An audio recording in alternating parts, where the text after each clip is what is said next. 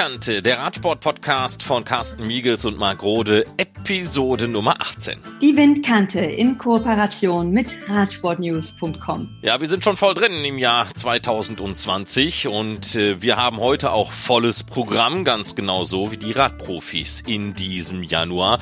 Wir blicken mal ganz schnell auf die Themen. Wir beschäftigen uns gleich mit Michael Gogel, der ist gewechselt zum Team NTT. Wir sind beim Berliner Sechs-Tage-Rennen. Wir stellen ein neues World Tour Gesicht vor mit Jonas Rutsch. Dann schauen wir mal, wie sind denn die Wechsel vonstatten gegangen und wie wohl fühlen sich denn Jascha Sütterlin und Juri Hollmann bei ihren jeweils neuen Mannschaften. Wir blicken voraus auf die Tour Down Under in Australien, ein Kontinent, der im Moment sicherlich auch ganz andere Sorgen hat. Wir sind radsportlich unterwegs im Iran und wir müssen noch mal ein bisschen Weihnachten aufleben lassen mit Woom Bikes und einer Spendenaktion. Das am Ende dieser Ausgabe von Windkante. Ja, es ist ja das erste Mal, dass Carsten und ich jetzt seit längerer Zeit mal wieder gemeinschaftlich hier was zusammen machen in der Windkante. Carsten, die freien Tage gut verbracht? Ach ja, du, ich habe mir die Beine ein bisschen hochgelegt. Ich habe das Ganze entsprechend genossen. War, war schon schön. Aber du hast ja gerade gesagt, wir müssen langsam mal wieder in die Puschen kommen. Gebe ich dir vollkommen recht, denn die Saison, gerade für die Straßenfahrer, hat ja eigentlich schon begonnen. Es gibt schon einige Rennen. Aber wir haben ja mal im September des letzten Jahres gesagt, wir wollen nicht nur auf den professionellen Straßenradsport blicken. Wir haben so vieles im Petto, dass wir auch in den nächsten Wochen, Monaten und ich hoffe mal in den nächsten Jahren noch abarbeiten müssen und dürfen. Und insofern mag ich sag mal wieder, legen wir doch einfach mal los mit unserer nächsten Episode.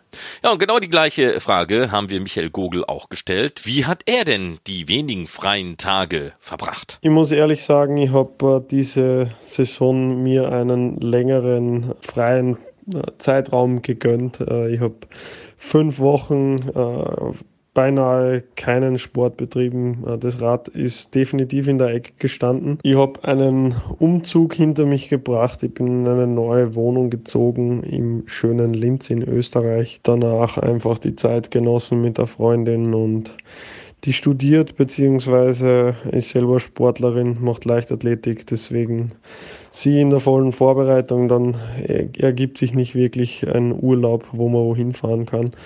Aber ja, die Heimat genießen, war bei mir äh, am Programm. Ich bin dann äh, im Dezember mit dem Team in der Nähe von Valencia äh, auf Teamtrainingslager. Dann im Januar geht es dann wieder in den Süden, ähm, natürlich wieder mit der Mannschaft, aber auch privat, weil die Trainingsbedingungen sind normalerweise dann in Österreich nicht mehr optimal und dann ähm, geht man oder gehe da gerne noch in den Süden, um auch die Kilometer fahren zu können. Ja, und als Österreicher, da gehört es zum guten Ton mit dazu, hat er natürlich in seiner freien Zeit auch ein bisschen Wintersport gemacht. Definitiv, ich bin ein Wintersport-Fan. Äh, bin selber wollte mal Skifahrer werden, als Österreicher kein, ja, wie soll ich sagen, kein, keine große Verwunderung wahrscheinlich. Ich bin mit vier Jahren oder drei Jahren schon auf den Brettern gestanden und äh, die Liebe zum Wintersport ist nie verloren gegangen. Ich nutze es auch als Training, wenn es es ergibt, dass man, äh, dass ich ja Skitouren äh, gehe oder einfach so Skifahren in den äh, in der Zeit um Weihnachten ist es immer eine super Alternative zum Training. Ich habe es gerade schon einmal äh, gesagt, Michael Gogel, den kennen wir im Trikot von Trecksieger Fredo, der ist gewechselt zum neuen Team NTT. So ganz neu ist das ja nicht, war bekannt unter dem alten Namen Team Dimension äh, Data. Dieser Wechselkasten kam aber ein bisschen überraschend.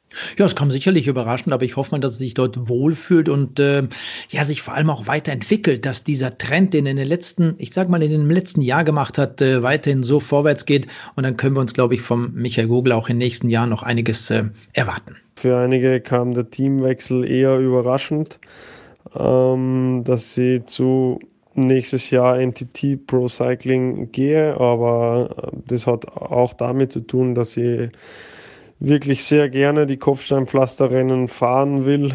Ähm, ich bin in meinem ersten Jahr bei Tinkoff äh, diese Rennen auch gefahren. Dann natürlich hat sich mein Programm geändert, weil ich eben dann unter Anführungsstrichen der Leibwächter noch vom äh, Alberto war. Dann äh, hat sich mein Programm einfach geändert und ähm, ich konnte dann die Kopfsteinpflasterrennen nicht mehr fahren. Und nachdem Dreck da sehr gut aufgestellt ist, ich aber dann trotzdem die Rennen fahren will, habe ich mich dazu entschlossen, einen neuen Weg zu gehen, um einfach ähm, ja, Flandern und so weiter ähm, fahren zu können, weil das sind einfach Rennen, da habe ich einfach eine riesen Leidenschaft dafür und ähm, ich glaube, die, die Leidenschaft, die soll nicht verloren gehen, weil äh, sonst kann man keine Höchstleistungen bringen.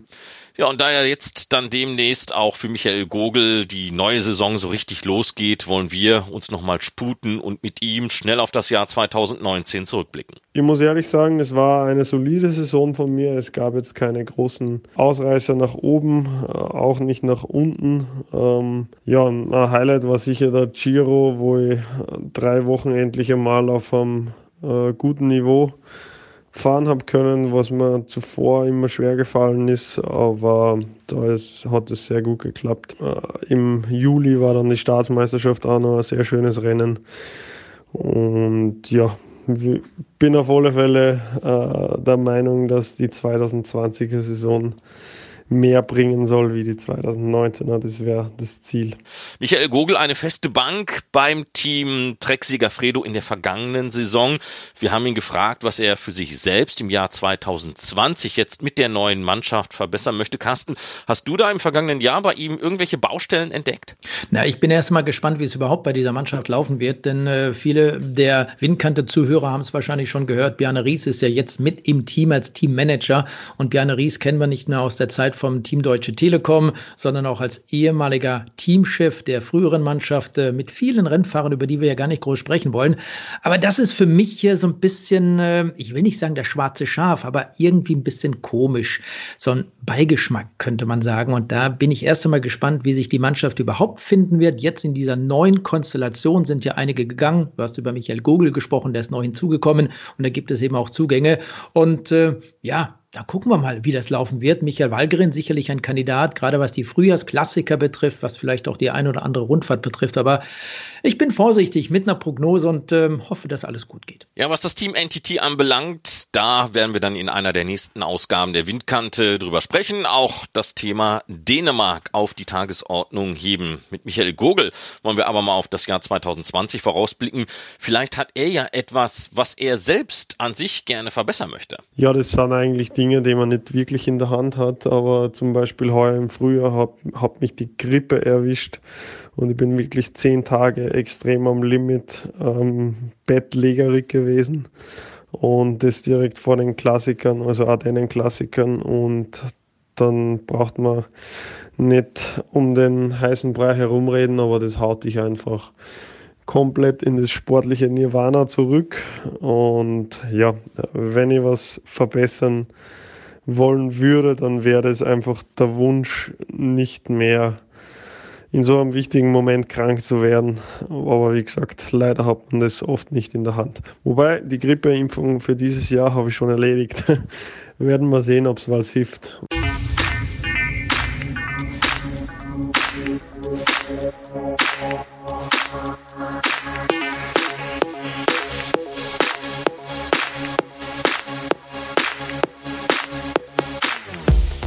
Es hat ja mal ernsthaft Überlegungen gegeben, die Bahnradwettbewerbe aus dem olympischen Sommerprogramm herauszunehmen und in den Winter zu integrieren. Das hat einfach den Hintergrund gehabt, dass man gesagt hat, das olympische Sommerprogramm ist sowieso schon so voll und da gibt es einige Hallensportarten, die können wir sicherlich auch im Winter durchführen. Den Bahnradweltcup, den gibt's ja schließlich auch im Winter. Von der Idee habe ich jetzt weiter nichts mehr gehört, hat man wohl zu den Akten gelegt. Aber wenn man aktuell so nach draußen guckt, bei zweistelligen Temperaturen, Temperaturen und eben auch viel Sonnenschein.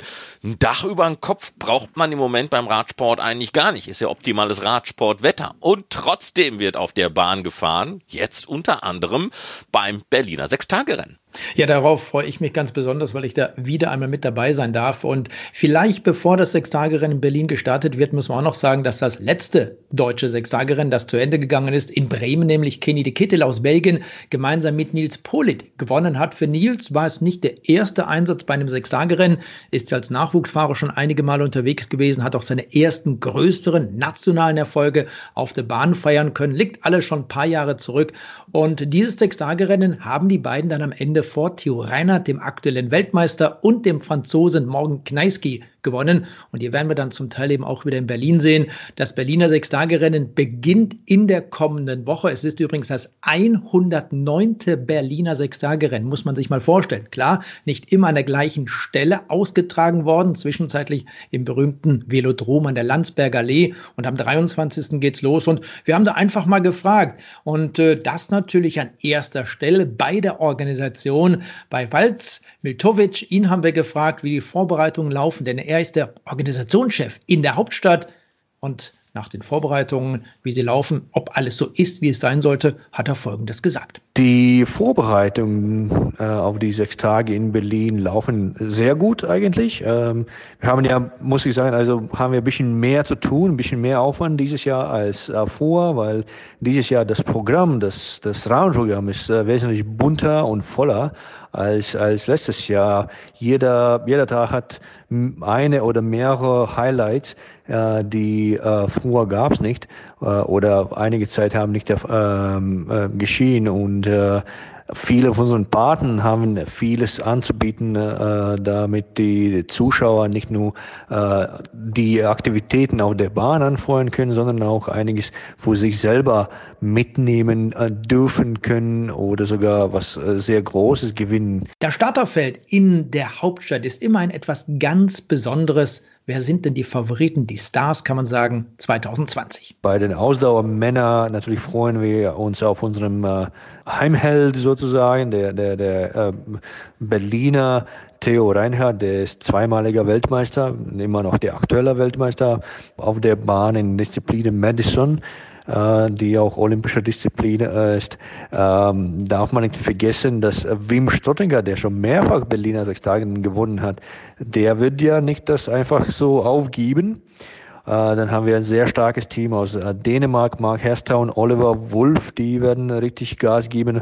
Und auf keinen Fall darf man nicht den französischen Mannschaft vergessen, weil da äh, haben wir zwei sehr, sehr starke Fahrer, und zwar Brian Cockard, der ist schon gut bekannt und natürlich Morgan Kneiski ist sein Partner dieses Jahr bei uns in Berlin. Es gibt eine Menge sehr starken Fahrer und auch schon äh, nach einem Jahr Pause, einem Jahr Pause äh, Moreno de Po, äh, der wird auch auf der Bahn fahren und da er plant jetzt quasi das letzte Saison fahren. Er hat ganz genau gesagt, er wird für das Sieg kämpfen und deswegen hat er als Partner ein sehr, sehr starker Fahrer besorgt, zwar Brian Bussaya. Beim Berliner Sechstagerennen wird auch Olympiasiegerin Miriam Welt aus Kaiserslautern nochmal aufs Rad steigen. Und auch dazu hat sich der Organisationsleiter Pfalz geäußert. Wie sieht denn das Sprinterfeld der Frauen in Berlin aus? Vor zwei Jahren haben wir mit äh, Damensprint angefangen. Letztes Jahr leider hat es nicht geklappt. Aber dieses Jahr sind wir wieder da, weil Damensprint genauso wie Damenausdauer äh,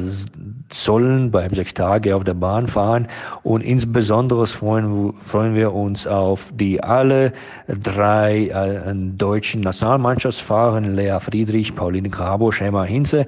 Die werden alle getestet äh, äh, von Miriam Welte. Und wenn man über die Sprinter spricht oder Sprinterinnen, darf man, muss man an dieser Stelle ja sagen, dann gibt es seit vielen Jahren auch wieder in Berlin ein Sechstagerennen der Frauen, das allerdings nicht komplett über sechs Tage läuft. Und auch dazu gibt es Informationen, was das Fahrerfeld betrifft. Kirsten Wild und Lauren Perry haben wir Amy Peters, haben wir äh, Eleanor Barker und Katie Archibald.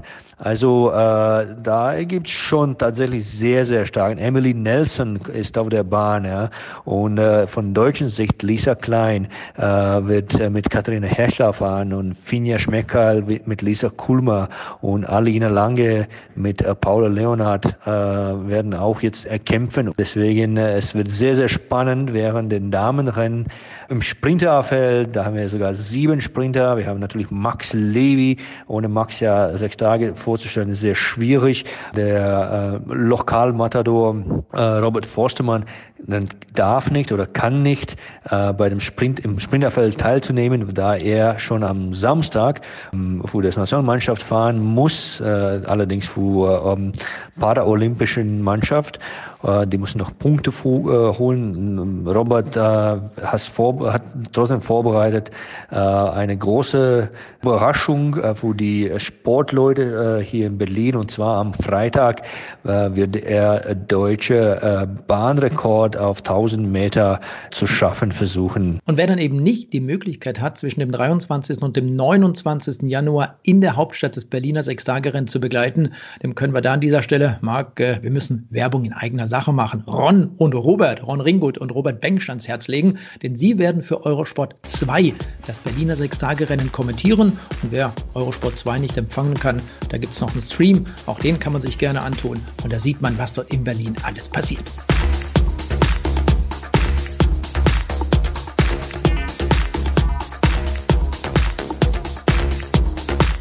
Wir haben mal wieder ein neues World Tour Gesicht aus Deutschland. Ich bin der Jonas Rutsch und 21 Jahre alt, komme aus Erbach im Odenwald und wohne aktuell in Wiesbaden. Und der fährt dann jetzt für das Team Education First. Ja, die letzten drei Jahre hatte Jonas Rutsch das Trikot vom Team Lotto Kernhaus getragen. Den Jonas Rutsch zu verpflichten, Carsten, da kann man eigentlich wenig falsch machen. Ja, da kann man re relativ wenig falsch machen, das stimmt schon. Der ist auf der einen Seite extrem motiviert und dass er ein super Radsportler ist, das hat er im letzten Jahr schon bewiesen. Nicht nur bei den Weltmeisterschaften in Yorkshire, dort wurde er im Straßenrennen der Klasse 23 immer ein hervorragender 15. war bei der Deutschlandtour dabei, bei der Lavinier-Rundfahrt. Da ist er leider frühzeitig raus, weil er in einen Sturz verwickelt war und sich dort am Finger verletzt hat. Aber ansonsten toller Rennfahrer, wird übrigens in ein paar Tagen 22 Jahre alt. Da kann man ihm also noch äh, gratulieren und gratulieren im Nachhinein für diesen tollen Vertrag und alles Gute wünschen für 2020. Ja, können wir ihn doch auch gleich fragen, wie dieser Vertrag zustande gekommen ist. Jetzt der Kontakt letztendlich zu meinem neuen Arbeitgeber, also zu Education First ähm, und in die World Tour, der ist über meine beiden Erfolge dieses Jahr im Frühjahr bei Gent und in Flandern zustande gekommen. Das war auch so geplant. Da hatte ich mich mit meinem letztjährigen Trainer Ralf Grabsch, der auch gleichzeitig der U23-Nationaltrainer ist, dementsprechend vorbereitet. Ähm, genau auf diese äh, Rennen habe den ganzen Winter richtig hart trainiert und an mir gearbeitet und habe dann letzten Endes dadurch meinen World Tour Vertrag oder meinen ersten World Tour Vertrag bei EF ähm, ergattern können. Ja, vor ein paar Jahren, da konnten sich viele noch nicht vorstellen, in der World Tour zu fahren. Die kommen zum Teil auch aus anderen Sportarten. Zum Beispiel fällt mir da jetzt Reto Hollenstein ein. Der kommt vom Kunstturnen. Ja, du lachst. Fällt dir was anderes ein? Ja, keine Ahnung. Ich habe Fußball gespielt und habe mal 5 D-Mark bekommen. Liegt also lange zurück, dass Aha. ich äh, mir doch eine andere Sportart suche. Und Kunstturnen war es ganz bestimmt nicht bei mir. Bei Jonas Rutsch war es auch was Interessantes. Hören wir doch mal rein. Bei mir war es so, dass ich ursprünglich auf Mountainbike angefangen habe und im Anschluss parallel dazu äh, Speedskating betrieben habe und im Winter Eisschnelllauf. Das aber irgendwann nicht mehr parallel zu handeln war. Dann bin ich ähm, eine Zeit lang gelaufen und musste das dann, dann auch dadurch an Nagel hängen. Bin ich eine Zeit lang gelaufen und habe dann irgendwann erkannt, dass ich eben auf Mountainbike das nicht so wirklich meinen Fähigkeiten als Rennfahrer entspricht, weil es da eher, ja, also es ist da eher ein Nachteil, wenn man so groß ist wie ich und auch äh, eher so der kräftige Typ, weil es halt viele kleine steile Anstiege sind und ich auch von meiner Art her eher so äh, ausdauernder bin und halt ja einfach über meine Kraft zu den Ergebnissen gelange im Endeffekt. Genau. Und dann bin ich irgendwann auf die Straße gegangen, bin da auch direkt ziemlich erfolgreich gewesen äh, in der damals U17. Jetzt erst einmal ein bisschen reinkommen in die neue Mannschaft, in die World Tour. Da ist der Respekt natürlich auch sehr groß. Das Umfeld ist neu. Es gibt aber auch äh, eine gewisse Art von Vorfreude. Ich denke schon, dass äh, eben ein Rennfahrer wie Jonas Rutsch erstmal viel Respekt vor seinen Teamkollegen hat. Äh, wenn man sich mal da anschaut, wer alles in der Mannschaft ist, ja, das ist schon eine ganz andere Nummer. Und jetzt wird er sich langsam mal einarbeiten, natürlich erst einmal auch arbeiten müssen bei den verschiedenen Rennen für seinen Teamkapitän, für die verschiedenen Kapitäne, je nachdem, wo er da unterwegs ist. Und dann hoffen wir mal, dass das alles so klappt, dass er sich entwickelt, so wie sich das der Rennfahrer aus dem Odenwald vorstellt. Klar, wird es eine Umstellung, aber es ist jetzt nicht, dass ich dadurch einen riesen Druck ähm, für meine Person empfinde, äh, sondern eher so, dass ich ja, mich darauf freue, äh, mich unter den neuen, neuen Gegebenheiten zurechtzufinden und versuche so schnell wie möglich äh, da Anschluss zu finden und bin jetzt auch schon wieder ins Training eingestiegen, voller Motivation und denke, das wird, das wird auf jeden Fall gut werden und dass ich mich da hoffentlich auch langfristig dann durchsetzen kann bei den Profis. Erstmal einarbeiten, aber die langfristigen Ziele, die sind jetzt schon artikuliert worden. Ja, meine langfristigen Ziele habe ich ja schon an mehreren Stellen geäußert, sind, äh, also mein langfristiges Ziel ist es mal bei einem Klassiker äh, ganz vorne reinzufahren. Inwiefern das umsetzbar sein wird, das wird sich zeigen. Äh, aber ich denke, dass ich als Fahrer auf jeden Fall in diese Richtung gehe. Und ähm, ja, dass mein Anspruch auch sein sollte. Und in dem Zusammenhang können wir mit ihm schon mal auf das Jahr 2020 vorausblicken. Und 2020 sollte am Ende des Jahres, denke ich, kann ich behaupten, dass es ein Erfolg gewesen ist, wenn ich einfach in diesem World Tour Zirkus angekommen bin, dann mich in die Richtung entwickelt äh, habe, dass ich im Endeffekt dann wirklich nach dem ersten Jahr vielleicht schon ja, vollwertiger Profi bin und richtig damit fahren kann. So, Carsten, und was machst du noch so nebenbei? Kochen ist eine Leidenschaft, äh, Musik, Konzerte, ja?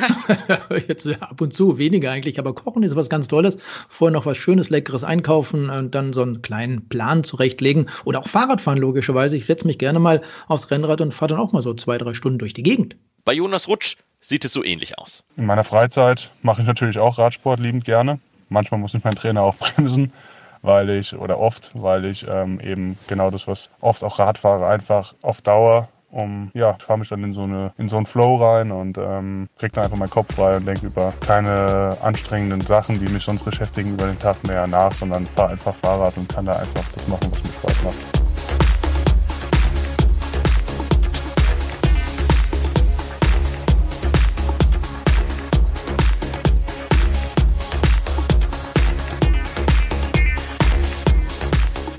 Personalkarussell hat sich ja Ende vergangenen Jahres ganz ordentlich gedreht und auf eben diesem Karussell saß auch Jascha Sütterlin. Nach vielen langen Jahren beim Team Mobistar hat er dieses eben verlassen in Richtung Team Sunweb.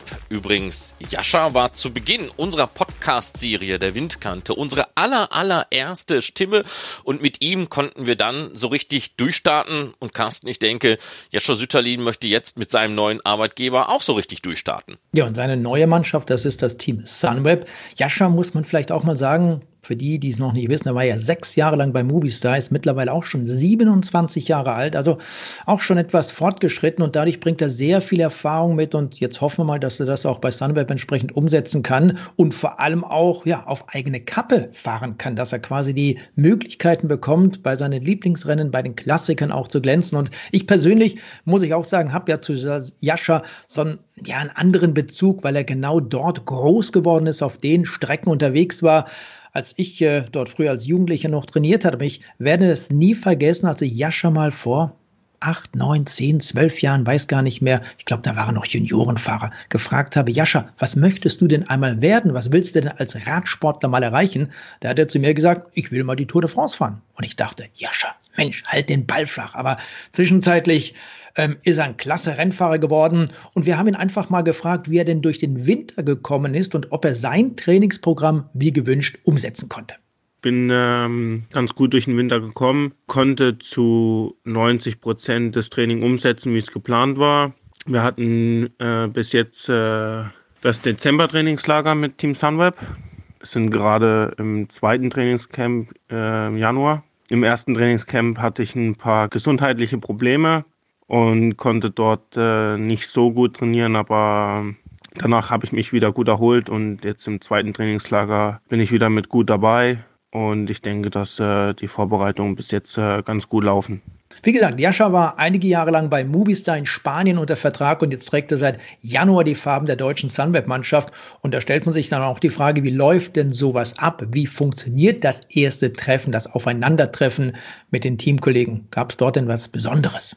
Ja, das erste Teamtreffen hatten wir noch mitten in der Saison. Quasi hatten noch einige Fahrerrennen, ähm, ich in dem Fall auch. Und, äh, ja, das war nur vier, fünf Tage in Holland. Haben dort äh, das Übliche gemacht, wie Bikefitting, Kleideranprobe etc. Die Teamkollegen, die jetzt dabei sind äh, für die neue Saison, kenne ich eigentlich fast alle so aus den letzten sechs Jahren. Und äh, ich wurde sehr gut aufgenommen in das Team.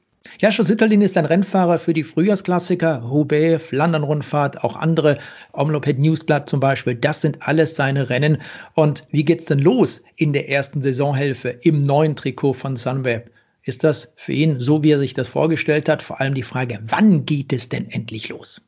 Die Planung für die Saison sieht so aus, dass wir jetzt noch ein Trainingslager haben Ende Januar. Februar starte ich dann in die Saison bei der Algarve und dann geht schon äh, in die Klassiker quasi. Dazwischen fahre ich noch Tirreno und Mailand San Remo und dann geht's äh, aufs Pavea. Jascha hatte 2019 schon ein sehr gutes Frühjahr, hat dadurch eben auch viel Erfahrung sammeln können. Wenn man da ein paar Ergebnisse nimmt äh, von diesen Klassikern, Neunter beim E3-Preis von Harlbeke zum Beispiel, 27. bei Dwarsdorf Flandern, dann 22. bei der Flandern-Rundfahrt. Das sind alles wirklich Spitzenergebnisse. Und jetzt stellt man sich die Frage, wie sieht es aus im Frühjahr? Welche persönlichen Ziele hat Jascha Sütterlin aus Breisach denn im Frühjahr 2020? Meine persönlichen Ziele sind, ähm, ja, wie gesagt, die, die Klassiker. Und schön wäre natürlich auch, wenn ich äh, eine Grand Tour fahren könnte. Äh, am liebsten natürlich die Tour, weil das äh, das größte Rennen ist. Und da würde ich mich sehr drüber freuen.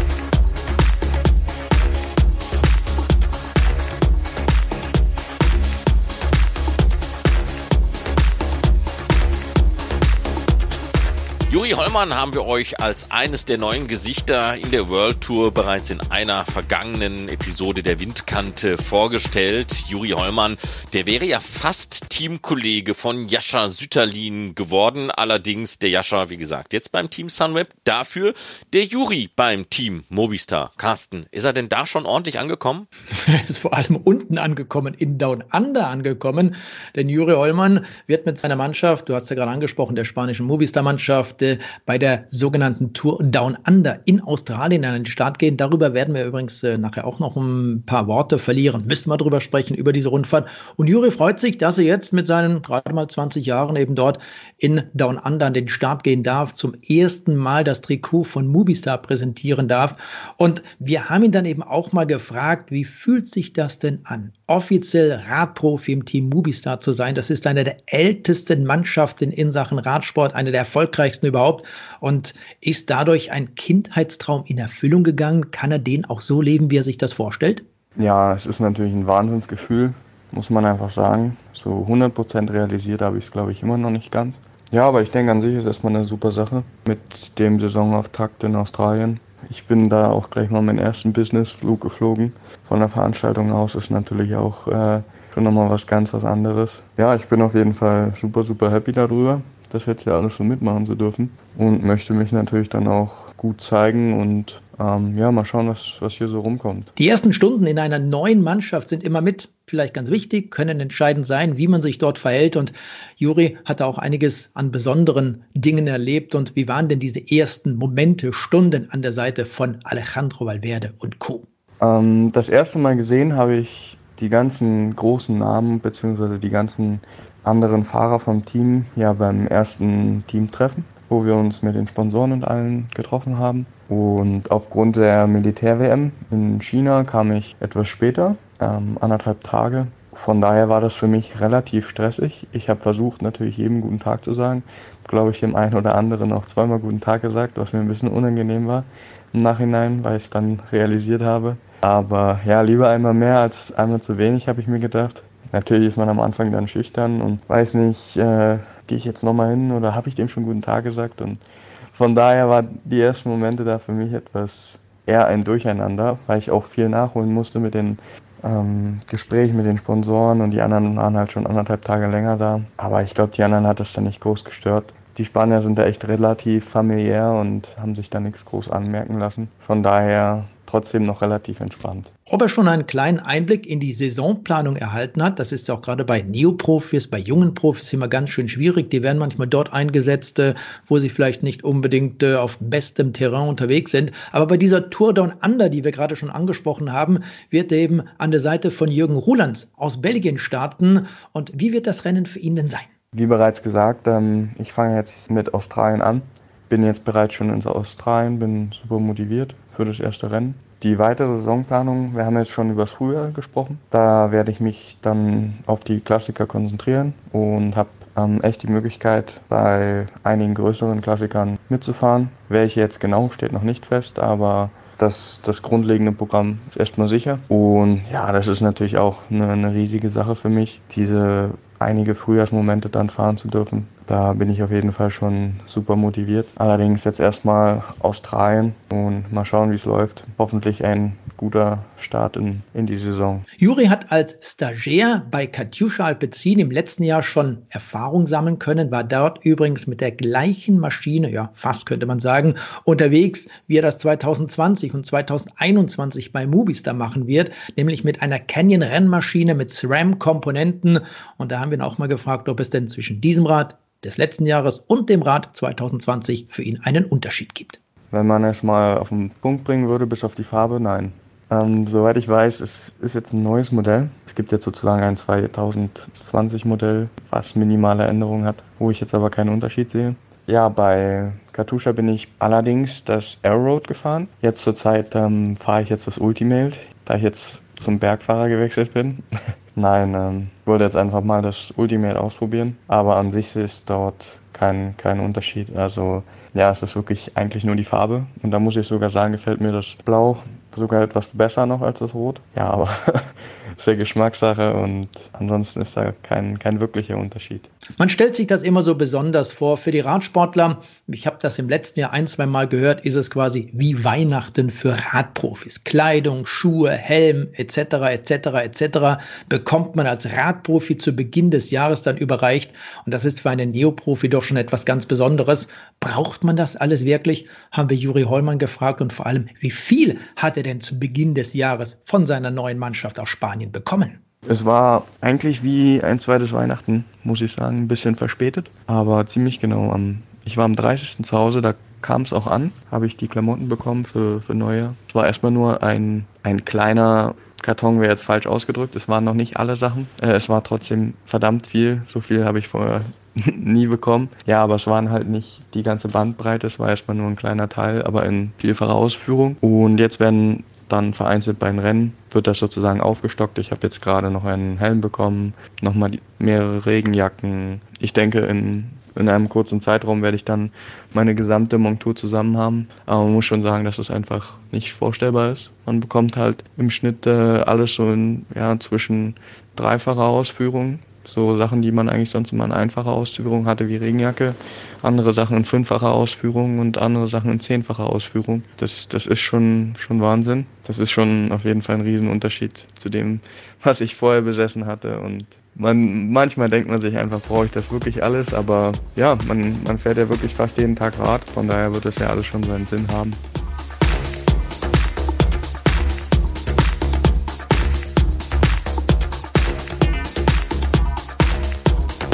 Juri Hollmann werden wir, wir haben es gerade gehört, jetzt bei der Tour Down Under erleben. Allerdings, der Kontinent hat ganz andere Probleme im Augenblick. Verheerende Buschfeuer, Millionen Quadratkilometer Fläche verbrannt, Millionen Tiere verendet und zahlreiche Todesopfer in der Bevölkerung. Nach Angaben der Organisatoren der Tour Down Under haben die Feuer jetzt erst einmal keinen direkten Einfluss auf das Rennen und so bleibt auch die Streckenführung unverändert. Trotzdem, Carsten, das Ganze ist ein wenig surreal. Ja, schon ganz komisch, wenn man sich das vorstellt. Da unten äh, brennt der halbe Kontinent ab. Du hast ja gerade gesagt, und trotzdem werden dann diese Sportveranstaltungen durchgeführt. Aber ganz interessant in diesem Zusammenhang, Marc, dass äh, die Stadträte in Adelaide, denn äh, gerade diese beiden Rundfahrten, wir sprechen nicht nur von der Rundfahrt der Männer der Tour Down Under, sondern auch von der Rundfahrt der Frauen, die zwischen dem 16. und 19. Januar läuft, haben sie gesagt, wir wollen, dass diese beiden Rennen stattfinden. Die Städte haben gesagt, das ist ganz wichtig für diese Region, für die Gebiete. Wir wollen zeigen, dass man durchfahren kann. Bei den Frauen ist es, glaube ich, die zweite und dritte Etappe, die dort eben teilweise durch das von das Feuer betroffene Gebiet fährt. Aber dort möchte man eben auch mit politischem Hintergrund dafür sorgen, dass diese beiden Rundfahrten definitiv stattfinden. Und während einige Tennisturniere Probleme haben, da gab es Atemwegsprobleme bei Spielern und Zuschauern durch eben diesen hohen CO2-Gehalt in der Luft, da ist es in Adelaide und Umgebung nicht ganz so krass, was das anbelangt. Hermann Pernsteiner vom Team Bahrain McLaren. Ja, das die Buschbrandkatastrophe in Australien ist natürlich hier ein sehr großes Thema. Ähm, natürlich im, im, Fahrerfeld wird überlegt, ähm, wie, man, wie man sich da beteiligen kann und äh, sind natürlich alle sehr betroffen, es wirklich eine katastrophale Aus Ausmaße. Ich muss sagen, zum Glück sind wir hier in Adelaide überhaupt nicht betroffen. Also wir, wir kriegen da überhaupt nichts mit eigentlich von dem. Das ist doch relativ weit weg von den Buschbränden. Und auch die Temperaturen sind da jetzt gar nicht so schlimm in Adelaide, die haben so 25 bis 30 Grad. Ähm, bei dem lässt es sich relativ gut Radfahren und ich sage mal mit CO2-haltiger Luft ist, also die Luft ist da wirklich äh, sehr gut, die Luftqualität. Das wird sich dann wahrscheinlich ändern, wenn wir rüber zum Cat Evans Race dann fliegen. Also da wird es dann wahrscheinlich ein viel größeres Thema werden. Die, die, die Tourorganisation hält das natürlich alles im Blick und wir, die Fahrer, wir äh, sind natürlich betroffen und schauen, äh, wie wir uns da am besten, besten äh, beteiligen können, damit wir da unseren Beitrag allein leisten, weil äh, ja, schließlich gibt es ja noch was anderes da in Australien, äh, äh, in Radsport zurzeit viel Wichtigeres, natürlich mit, mit den Buschbrände und äh, da ist der Radsport eher Nebensache. Auch wenn Adelaide aktuell nicht direkt von den Feuern betroffen ist, so hatte man bereits schwere Feuer in der Vergangenheit gehabt. Michel Ries, der wird jetzt ab dieser Saison für das Team Trek Segafredo unterwegs sein. Der war bei den Trainingsausfahrten schwer beeindruckt. Allerdings muss man auch sagen, wenn man, wenn man raus trainieren fährt, äh, bisschen außerhalb der Stadt, dass man doch Stellen sieht, wo es äh, vor einigen Wochen äh, gebrannt hat, also Stellen, wo, wo eigentlich ganz äh, die ganze Natur kaputt ist, äh, ist schon, ist schon äh, impressionant zu sehen und dann versteht man auch erst wirklich die, äh, die Ausmaße dieser Brände hier, wenn man verbrannte Wiesen und Wälder sieht.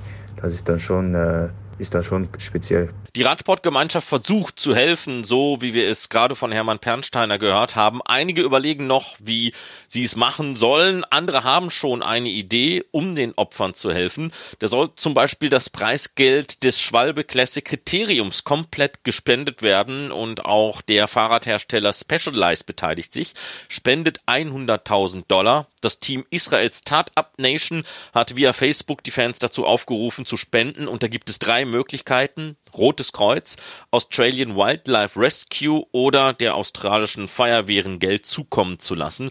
Weitere Informationen dazu mit den Links zu den Organisationen auf der Facebook-Seite von Israel Startup Nation. Ja, und Carsten, trotzdem müssen wir auch nochmal auf das Sportliche blicken. Also zum einen sind es ja auch zwei Rundfahrten. Wir wollen die Frauen nicht vergessen, denn die Frauen tragen dort zum fünften Mal diese Women's Tour Down Under aus zwischen dem 16. und 19. Januar. Da gab es jetzt auch im Vorfeld schon ein kleines Kriterium. Und dann sind die Männer dran zwischen dem 21. und dem 26. Januar. Und Startup Nations, die Mannschaft aus Israel, hast du gerade angesprochen, mit André Greipel und Rick Zabel, die dort starten. Über Nils Pullit, ihren nächsten deutschen Teamkollegen, haben wir gesagt, dass er in Bremen beim Sechstagerennen Sieger wurde. Deshalb ist er dort in Australien jetzt nicht mit dabei. Aber André Greipel ist mit 18 Etappensiegen dort bei dieser Tour Down Under der erfolgreichste, gibt jetzt also sein Debüt im neuen Trikot. Dann haben wir Roger Kluge dabei, Simon Geschke wird dort starten, Michael Schwarzmann im Trikot von Borhans Grohe, Max Kanter, Florian Stork im Trikot von Sunweb, dann haben wir Juri Hollmann bereits angesprochen, Jonas Rutsch. Und dann haben wir aus Österreich Pernsteiner, den hast du angesprochen, ja und Marco Haller, genau, der ist auch noch mit dabei. Und da werden wir immer wieder schauen, wie es denn ausgeht dort unten bei dieser Rundfahrt. Und damit ist in Australien noch nicht Schluss, denn am 1. Februar wird das Kettle Evans Great Ocean Race gestartet. Das ist auch ansatzweise bedroht, so ein bisschen von diesen Busch- und Waldbränden, aber nicht wirklich in Gefahr. Hoffe mal, dass alles gut geht und vor allem auch die Sportler wieder gesund nach Hause kommen und dass die Menschen, die dort leben in dieser Region, bald wieder ein richtiges Zuhause haben.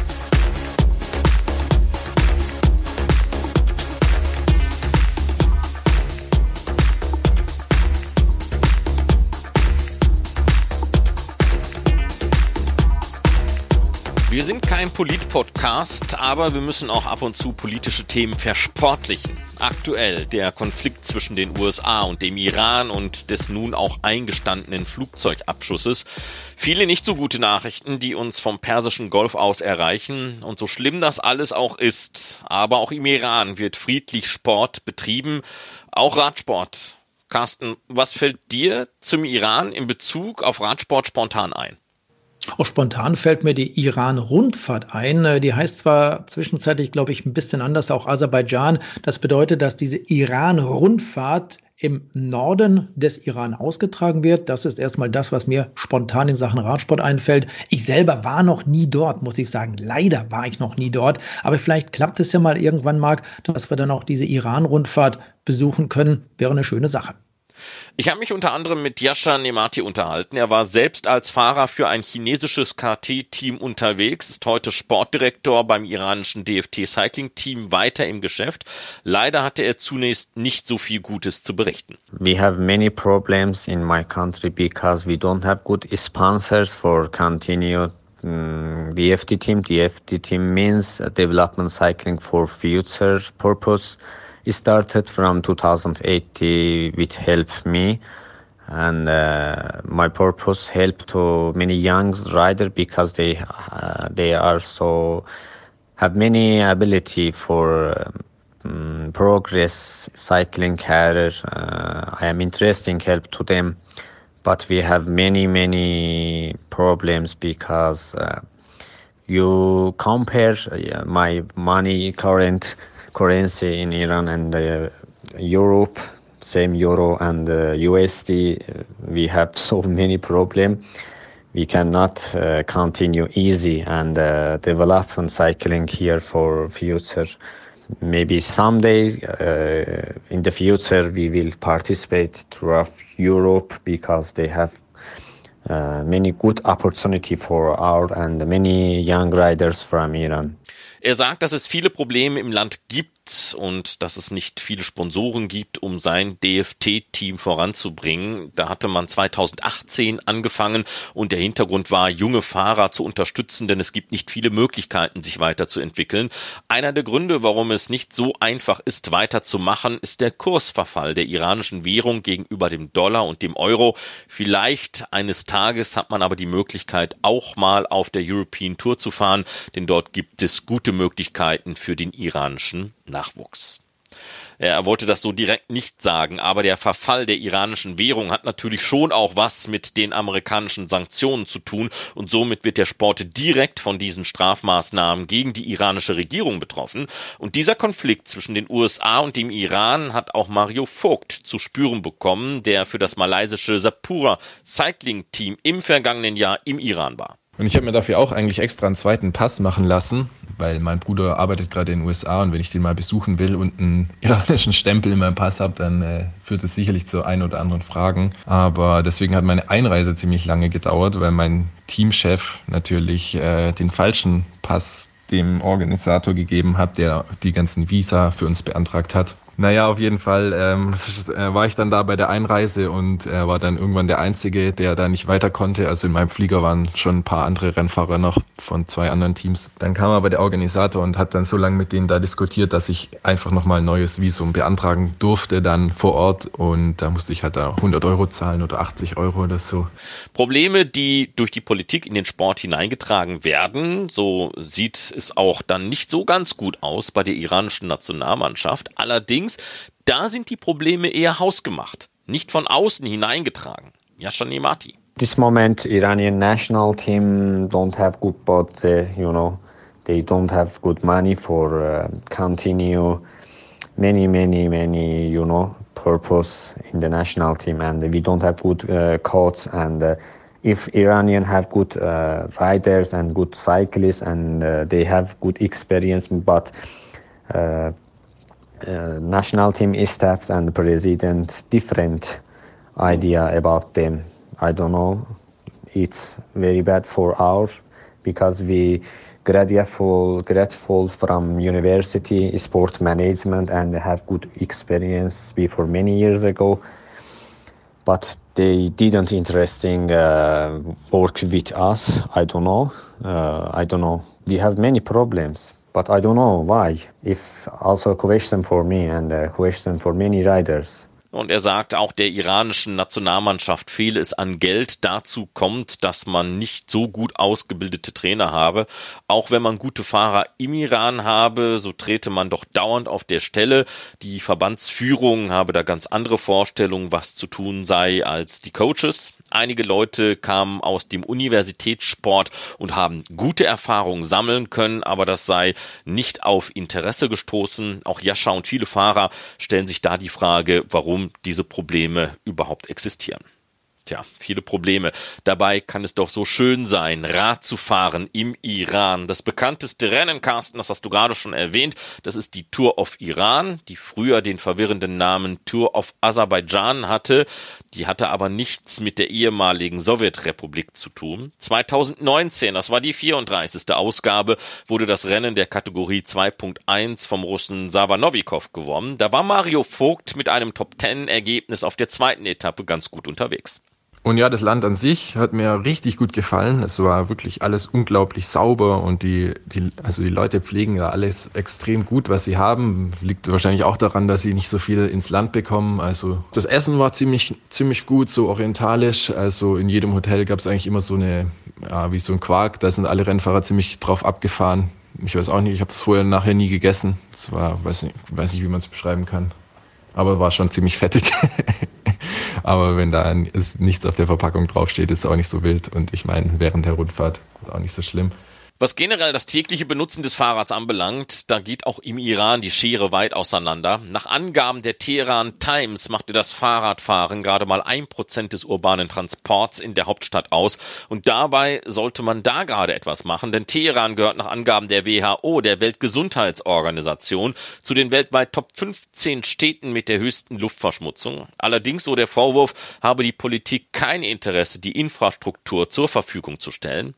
Isfahan, das ist die drittgrößte Stadt des Irans, ist dagegen als Stadt der Fahrräder bekannt. Es gibt zahlreiche Radwege und das erste Bike-Sharing-System des Landes. Man wird Kopenhagen und Amsterdam nicht als Weltstadt des Fahrrads ablösen, aber man will das Radfahren weiter promoten. Tabriz ist unterdessen eine Stadt, aus der zahlreiche KT-Fahrer des Iran stammen.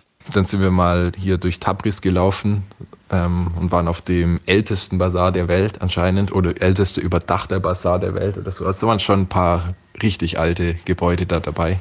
Ja, da ist man durch so Katakomben gelaufen und konnte den Leuten zuschauen, wie sie da ihre Teppiche geknüpft haben. ich habe immer meine, ja, halt Witze gemacht mit meinen Teamkollegen, dass es so richtig aussieht wie bei Aladdin und es ob das wohl fliegende Teppiche sind. Doch auch das soll nicht verschwiegen werden. In Isfahan ist Frauen das Radfahren seit Mai vergangenen Jahres verboten, weil als Sünde eingestuft. Und so wird das sportliche Leben auch im Iran den eigenen Menschen immer wieder zum Hindernislauf gemacht. Das hat auch Mario Vogt so beobachtet. Aber ja, die Leute dort tun mir wirklich richtig leid, weil sie sind wirklich sehr, sehr freundlich. Und was mich echt überrascht hat, dass sehr viele auch sehr gut Englisch können. Die Leute denken auch, dass nicht Amerika das Problem ist, sondern ihre eigenen Anführer da. Aber sie sind auch sehr, wie soll man sagen, resigniert und wissen, dass sie eigentlich nicht viel dagegen machen können. Und wie man da gesehen hat, wenn sie sich einmal organisieren wollen, wissen die schon auch, was sie machen können ja, die haben wirklich, das sind ganz normale Leute, die, also, die interessieren sich auch für, was weiß ich, Radrennen, Motorradrennen oder so. Also mit dem habe ich viel über MotoGP geredet. Aber dann doch noch ein hoffnungsvoller Blick in die Zukunft mit Yasha Nemati. I hope maybe future we can make good opportunity for cycling um, career in Iran and Asia and we will progress, come to Europe, uh, many race participate, maybe will be maybe. Jascha hofft, dass man in Zukunft gute Mannschaften und Kader im Iran hat und dann auch für die Asienrennen aufstellen kann, dass man Fortschritte machen kann und diese dann eben auch in Europa zeigen darf.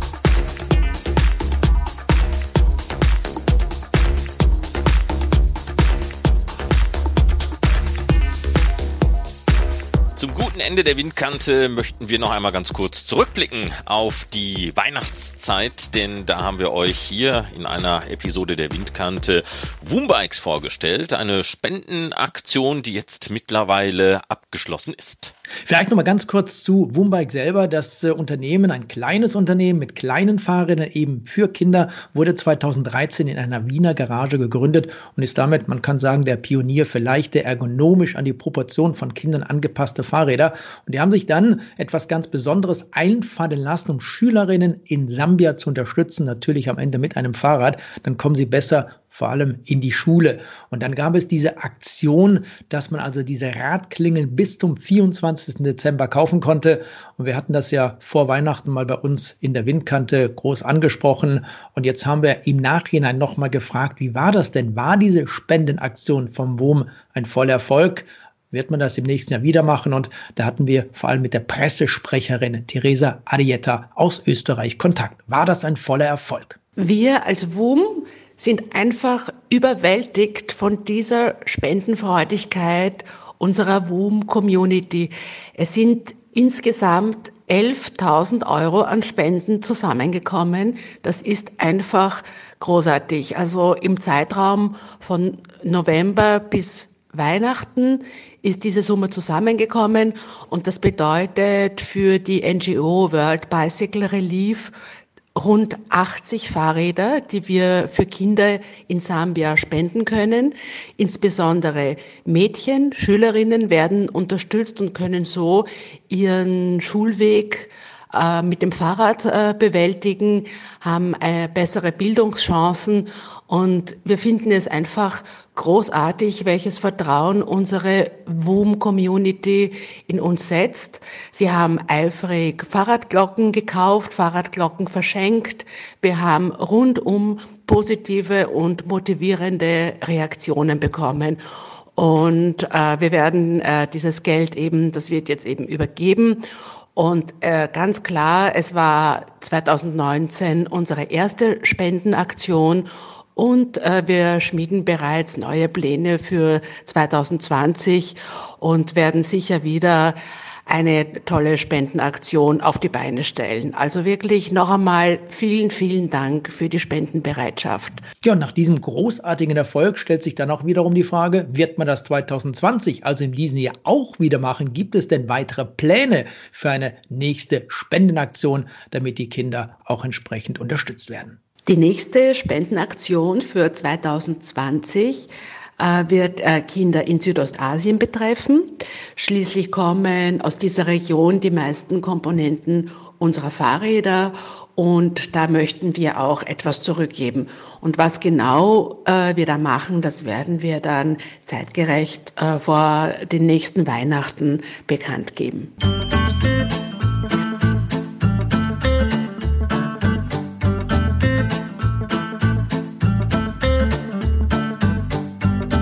Das war sie, die 18. Episode der Windkante. Und da wir, Carsten und ich ja jetzt schon seit längerer Zeit gemeinschaftlich nicht mehr in einem Raum zusammengesessen haben, ähm, muss ich mal wieder zurücktreten, das letzte Wort an den Carsten abgeben. Darf ich mal wieder das letzte Wort haben? Ja, ich sage einfach mal Danke fürs Zuhören und ich freue mich schon, wenn es dann in der kommenden Woche weitergeht. Marc, wir haben ja einige Themen bereit, die wir dann aufarbeiten möchten und müssen und an unsere Zuhörer weitergeben wollen. Und ich würde einfach mal sagen, vielen Dank fürs Zuhören und äh, ich setze mich jetzt mal aufs Rad bei diesem herrlichen Wetter, oder? Ja, mach das. Wetter ist ja nicht winterlich. Die Windkante in Kooperation mit Radsportnews.com.